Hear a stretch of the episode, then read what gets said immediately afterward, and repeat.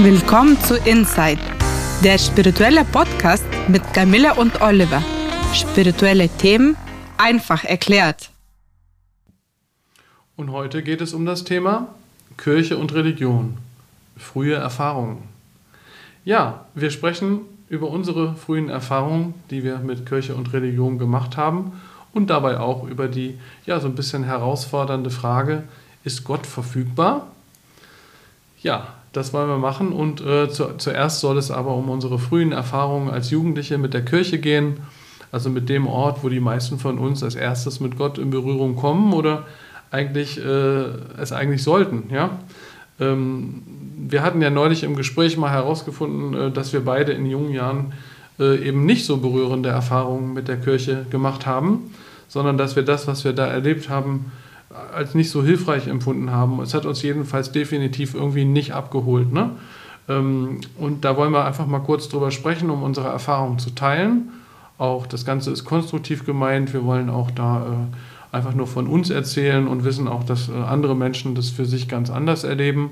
Äh, ja, aber wir beide haben festgestellt, dass wir das in ähnlicher Weise früher erlebt haben und äh, dann ja auch äh, auf anderen Wegen wieder zum Spirituellen gefunden haben, weshalb wir ja jetzt auch diesen Podcast machen und unseren Weg äh, ja, mit Reiki gehen und anderen äh, Methoden, die uns interessieren und äh, möchten ein bisschen darüber erzählen, wie das in unserer Jugend war. Ähm, ja, wie war das bei dir?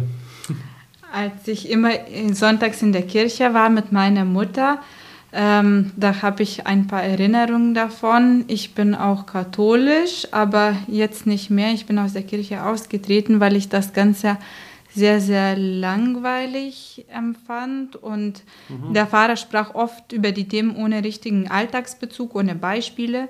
Mhm. Meine Wahrnehmung als Kind war, dass es um die Sachen ging, wo ich das gar nicht äh, integrieren konnte. Ja, und deswegen ist wahrscheinlich auch diese Langeweile dann entstanden, wenn man das überhaupt nicht versteht, worum es geht. Ne? Mhm. Ja, und ja. dann mhm. nur selten gab es wirklich Beispiele, wo man so als Kind interessiert war. Ein, eine Geschichte kann ich mich ganz gut erinnern.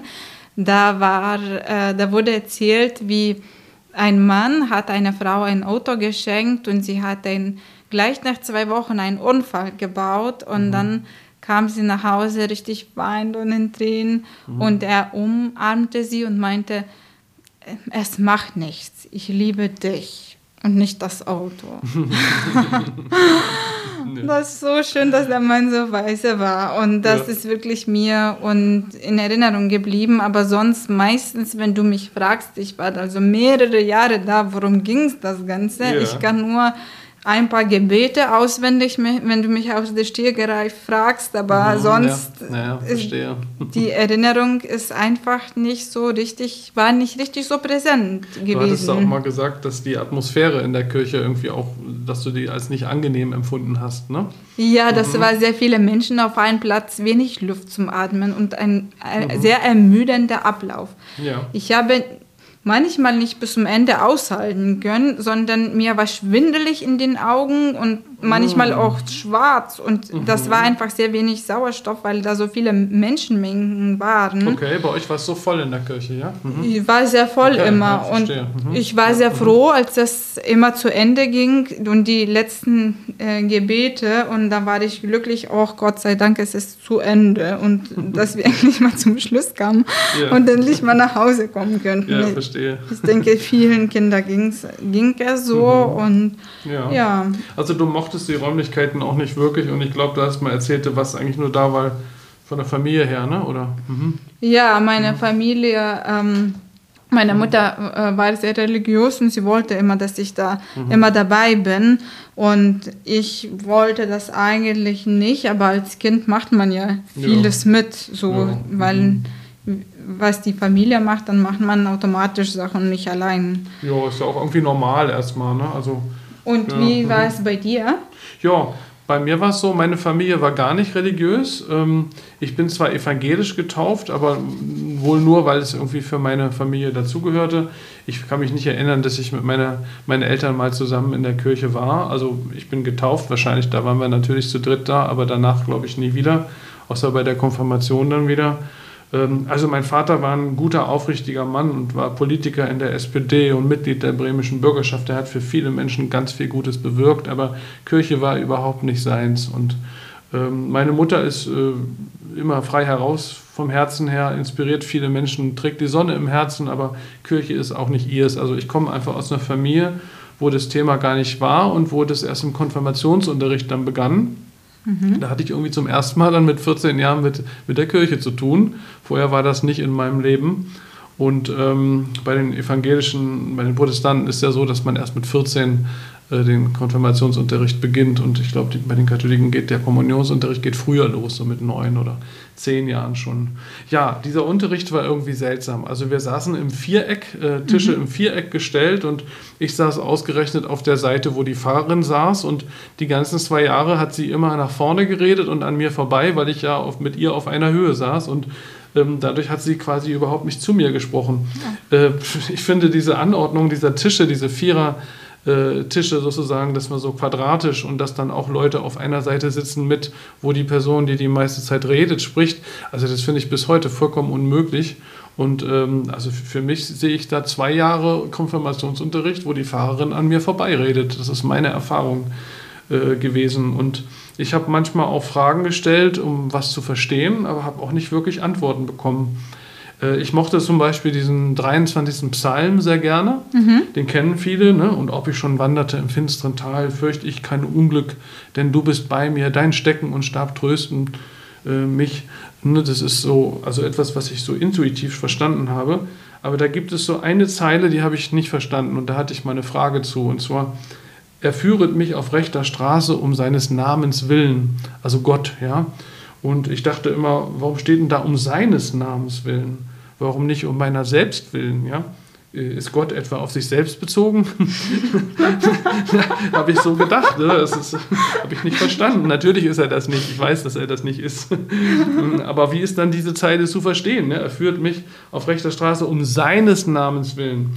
Äh, ich habe die Frage gestellt und ich habe einfach keine Antwort bekommen von der Pfarrerin. Und dann, ja, was, oder nichts, was mir, was mir das irgendwie erleuchtet hätte. Und das, fand, das hat mich dann nicht zufriedengestellt.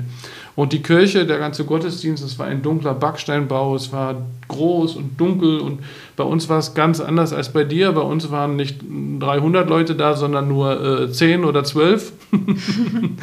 und die waren in einem riesigen Raum, der eigentlich für 300 Leute war. Und das allein war schon so ein bisschen, ich empfand das als peinlich, muss ich damals sagen. Ich würde das heute auch anders sehen, anders beschreiben, aber als 14-jähriger Junge fand ich das peinlich, was da stattfand. Und auch wie da gesungen wurde, also die Pfarrerin sang und diese 14 Leute, da sangen zwei, drei Leute von mit und das war einfach äh, ne, für mich eine, heute würde man sagen in Neudeutsch, ich, so, ich habe mich fremdgeschämt. Ja?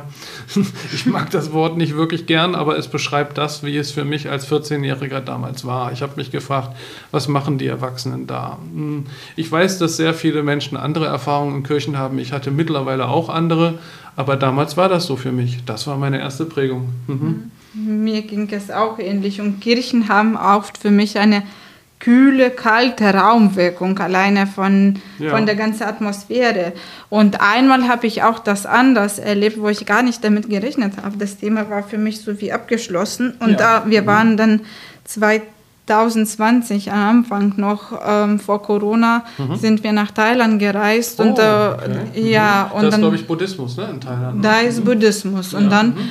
äh, waren wir, haben wir auch verschiedene Tempel besucht und äh, und mhm. das war auf einmal, äh, ich bin da hingegangen, weil, weil ich mit meinem Verwandten Jonas, er äh, mag sehr Architektur, er ist ein Architekt und ähm, ich mhm. interessiere mich ja für Kunstgeschichte und wir wollten eigentlich nur das äh, Architektonische sehen, ja. die, äh, wie die Räumlichkeiten sind. Und dann haben wir die Tempel gesehen. Das war schon sehr interessant, auch vom Außen, wie das so, die Wirkung, wie, wie das bunt ist und in, mhm. in sehr interessanten Formen. Und wir sind auch reingegangen und spontan, wow, was ist das?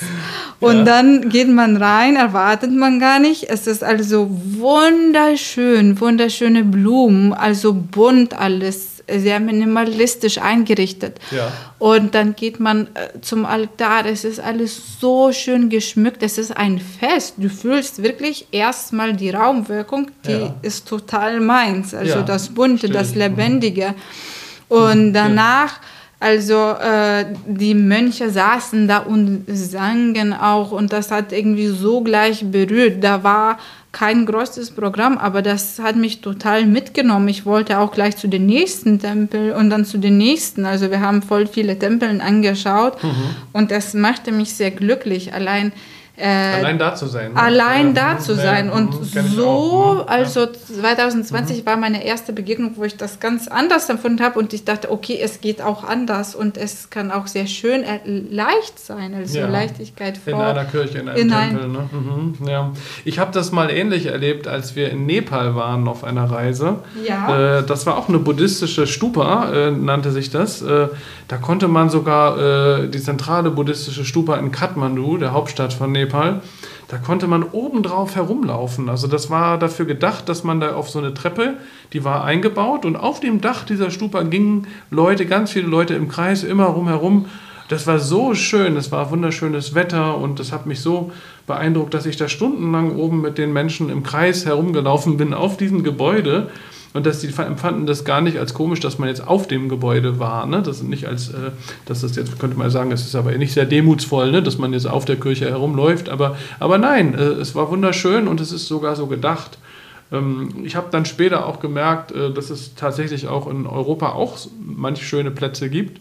Wir waren dann sogar mal in Lourdes, dem äh, katholischen Wallfahrtsort, ähm, was ich sehr spannend fand. Man kann da ja auch hingehen, wenn man nicht in der Kirche ist, äh, einfach um diese Erfahrung mal zu machen. Und äh, das war für mich schon auch eine sehr große Erfahrung, die mich sehr äh, spirituell berührt hat. Wir haben da auch so ein Bad genommen im Wasser und da ist eine ganz tolle Atmosphäre in Lourdes. Also gar nicht so, wie man das sonst aus, aus manchen äh, Kirchen kennt, sondern sehr frei. Kann ich auch jedem empfehlen, mal in Südfrankreich nach Lourdes zu fahren und sich das anzuschauen. Also wir haben auch in Europa schöne spirituelle Plätze. Mm, Aber das war für mich damals in Nepal auch eben so ähnlich, wie du das beschrieben hast, eine ganz, ganz große Sache. Diese Freude auch zu spüren, die ich vorher sonst nicht in der Kirche so äh, hatte spüren können. Und ähm, ja, ähm, ich weiß noch, dass ich mal im, im Konfirmationsunterricht auch äh, äh, ne, was malen sollte. und aus der, aus der Geschichte von Jesu Geburt, äh, der Weihnachtsgeschichte. Ja. Und äh, ich habe dann äh, die Verkündigung von Jesu Geburt äh, gemalt ähm, durch einen Engel an die Hirten. Ne? Da gibt es also einen Engel, der den Hirten sagt, dass es Jesus ist geboren. Und, und dann hat mich die Pfarrerin hat nicht verstanden, warum ich das gemalt habe und mich gefragt, warum. Und ich habe dann gesagt, ja, weil ohne die Verkündigung von der Geburt erstmal niemand davon gewusst hätte. Ne? Alles hat seine Logik. Eigentlich logisch, ne? genau. Und dann, also damals war mir schon wichtig Kommunikation, ne? wie man sieht. Ne? Ich habe ja auch viel geschrieben, Bücher, wir machen einen Podcast und damals war ich schon als 40-jähriger Junge so, da die Information ist wichtig, ne? sie muss mitgeteilt werden.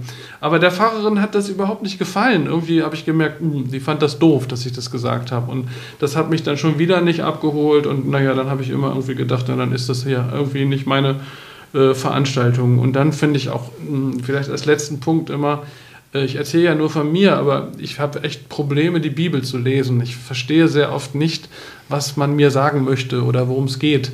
Ich bin ja nur jemand, der wirklich viele Bücher hat und viele Bücher gelesen hat in seinem Leben, aber die Bibel spricht einfach irgendwie nicht so richtig zu mir. Ich verstehe nicht, worum es geht. Wenn ich eine halbe Seite lese, bin ich mit den Gedanken schon wieder woanders, weil mich diese Sprache auch leider nicht abholt oder ich das nicht verstehe. Also ich erzähle nur von mir und ähm, ja, andere äh, spirituelle Schriften, zum Beispiel die Bhagavad Gita oder buddhistische Sutren, die, die holen mich mehr ab. Da bin ich sofort drin, wenn ich das lese. Ja, so ist es bei mir.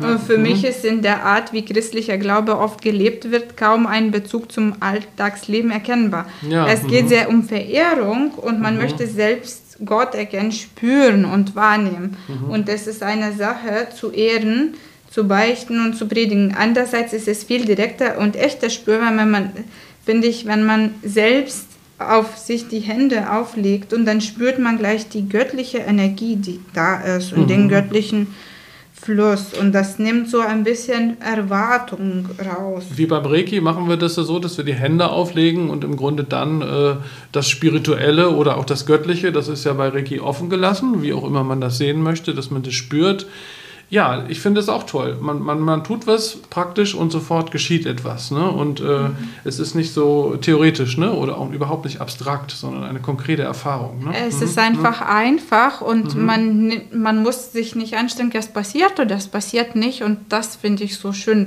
dass da so eine Leichtigkeit und die Erwartungen rausgenommen werden. Mhm. Und der ja. göttliche Fluss für mich persönlich, man muss nicht so viel tun, man man lässt es geschehen. So. Ja, ja.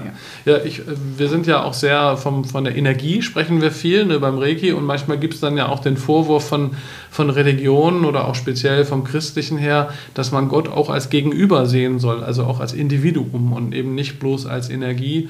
Äh, das habe ich lange Zeit nicht verstanden, aber irgendwann habe ich dann mal auch in den Büchern von Armin Risi, äh, diesem spirituellen Philosophen aus der Schweiz, äh, das ein bisschen mehr verstehen können, was er meint und dass das auch Sinn machen kann, Gott als Gegenüber zu sehen, gleichzeitig. Das ist ja kein Widerspruch zu der Energie.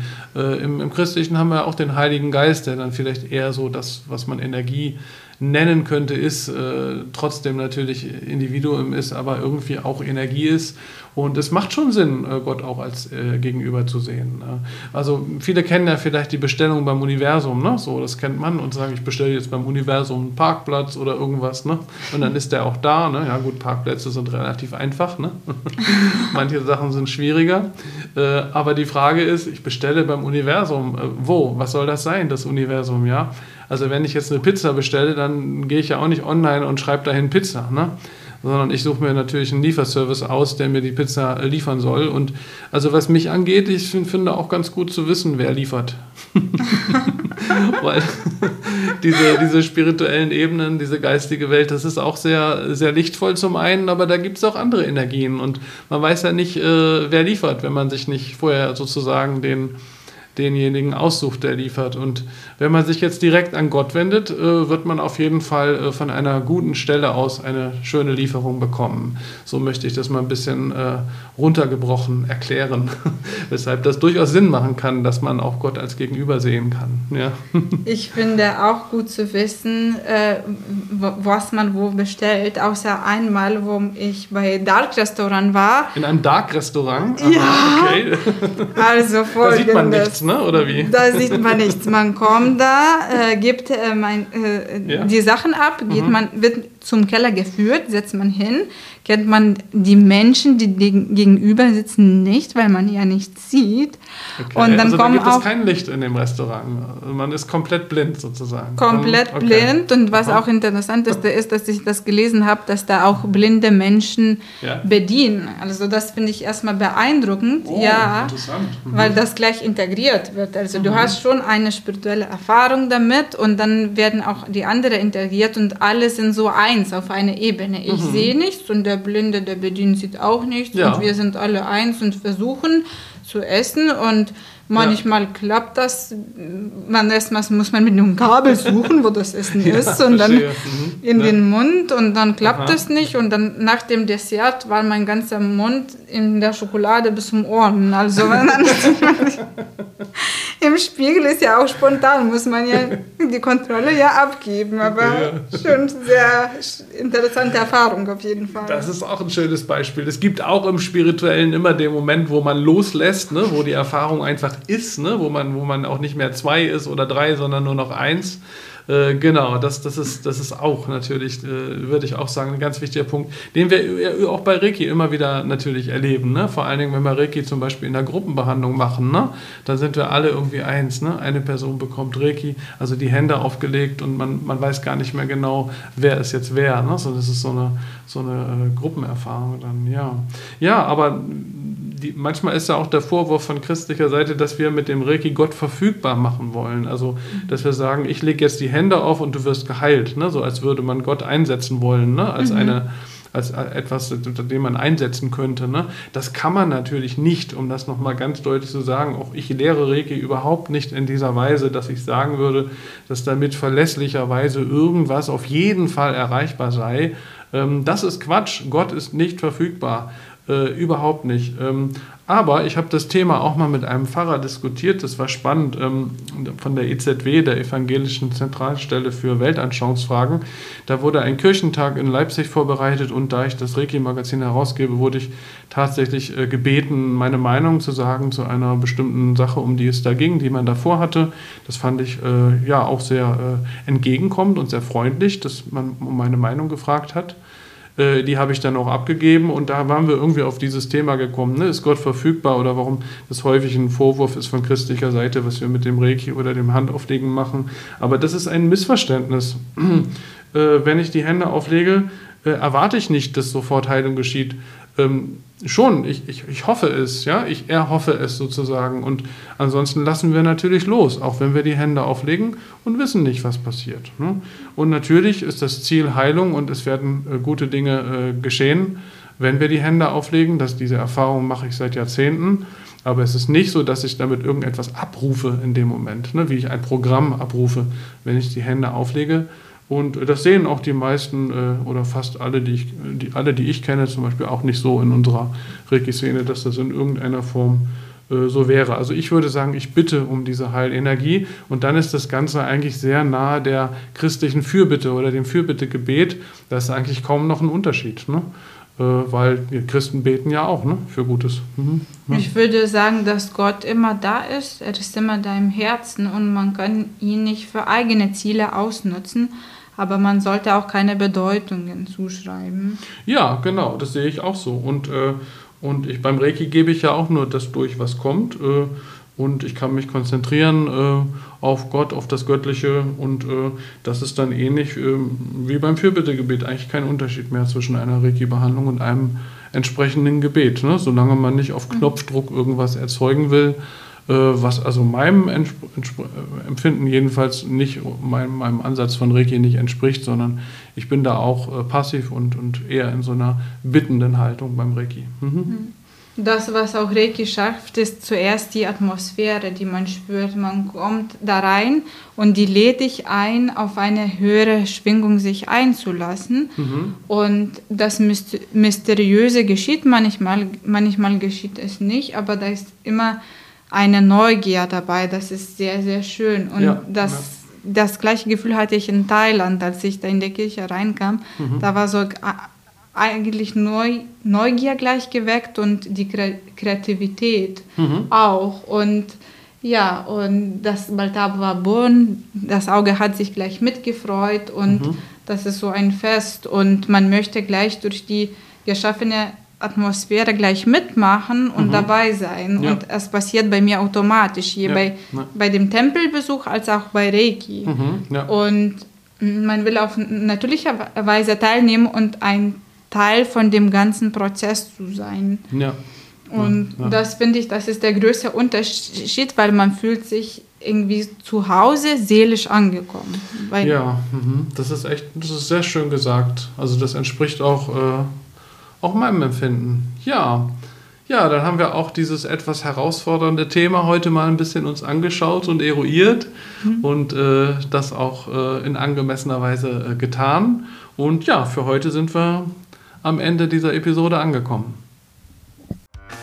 Wir freuen uns, wenn ihr nächstes Mal wieder dabei seid. In der Zwischenzeit sind wir auch auf Facebook und Instagram. Und wer mehr wissen möchte, über Spiritualität Reiki und Soundtherapie, schaut auf www.soundandreiki.de oder www.einfachnurreiki.de.